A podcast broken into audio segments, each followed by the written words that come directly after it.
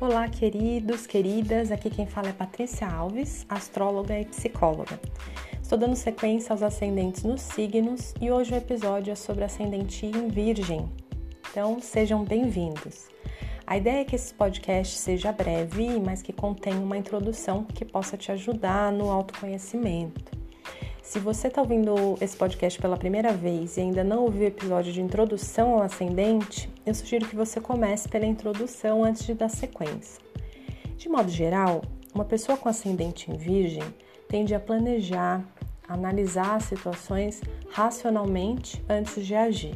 Né? Então, com a energia de Virgem ascendendo no mapa astral, passa a imagem de ser uma pessoa séria, responsável, observadora geralmente mais discreta, né? a não ser que outros aspectos do mapa apontem para uma expressão mais aberta, menos contida.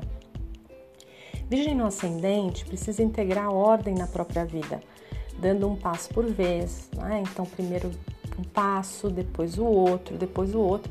Entender que não dá para pular etapas, né? pular processos, que existe uma ordem, uma organização a ser seguida em cada situação embora não sejam necessariamente organizadas, né, mas tem uma capacidade, tem esse ascendente traz, né, isso, essa potência de colocar em ordem as situações de caos.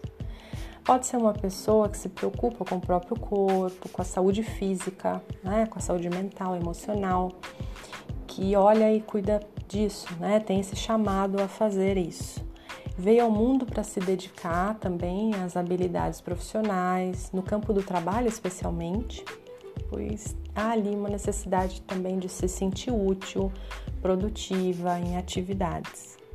A experiência na prática é muito importante para esse ascendente. Né? Não basta aprender somente a teoria das coisas, né? precisa ali de alguma forma aplicar o que aprendeu, fazer acontecer na prática e pode ser também muito exigente consigo mesma, né? E com, ou nos relacionamentos também, uh, havendo ali um desafio para trabalhar a flexibilidade com os próprios erros e, a, e falhas, né? E diminuindo assim a, as críticas, né? Deixando as coisas fluírem com mais naturalidade.